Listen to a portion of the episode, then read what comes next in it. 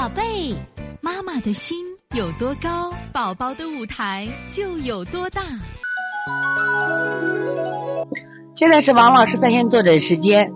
二男童果果妈的问题，王老师你好，我家孩子四岁，四岁半，查了过敏性咳嗽，也查了一下食物不耐受，鸡蛋是高度过敏，已经停了。在咳嗽时一直流鼻涕，在上海查的啊，就是鼻炎扁桃体。但医生没有叫做腺样检查，使用的是地塞米松、麻黄碱、滴鼻液，一周效果挺好，不咳嗽也不流鼻涕了。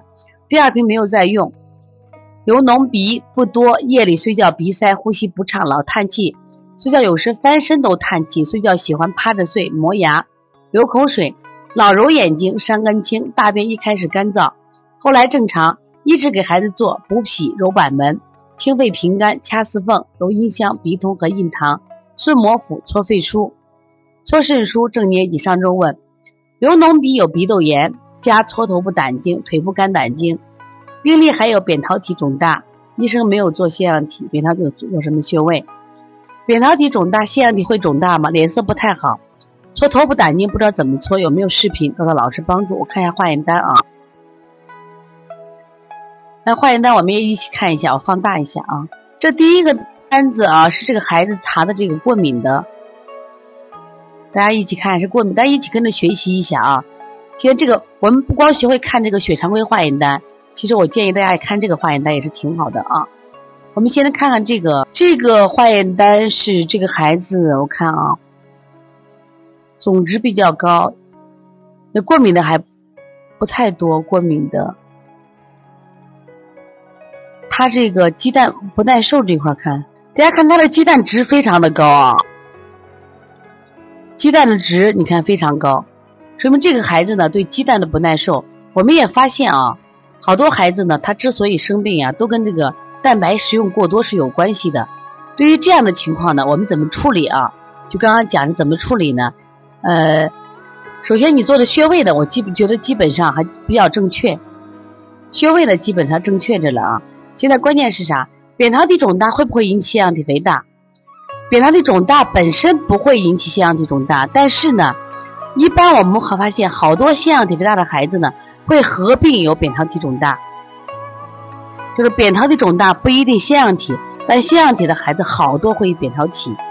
我不知道你的孩子现在是不是那个睡觉打呼噜不？张嘴呼吸不？不过我们临床中也接过有些孩子，他不打呼噜，但他呼吸不畅，他。它是分泌性中耳炎，它也是什么呀？腺样体肥大，你完全可以做。头部胆经呢，在头两侧，头两侧可以搓。是这样吧？这个男童果果妈，下一节课呢，我们专门讲一下腺样体肥大，你到时候再把这个课再好好听一听啊。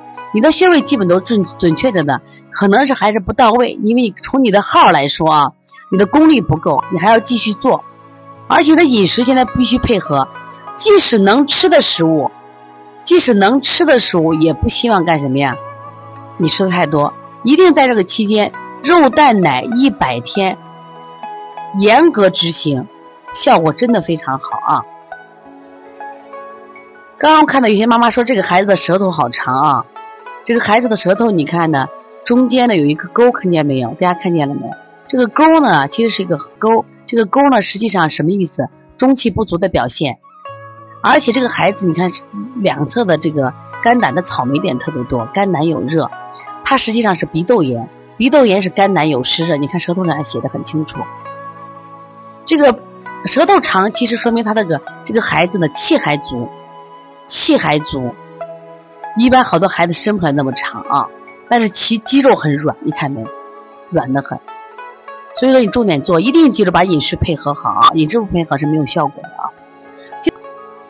好，这节课我们又到说该说再见的时候了。每一次妈妈都依依不舍，王老师也是依依不舍。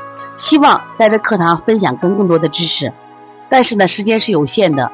但是我想学习是无限，所以从现在开始学习小儿推拿，从现在开始学习正确的育儿理念，一点都不晚。也希望我们今天听课的妈妈能把我们所有的知识，通过自己的学习，通过自己的分享，让更多的妈妈了解。走进邦尼康小儿推拿，走进邦尼康的课堂，让我们获得正确的育儿理念。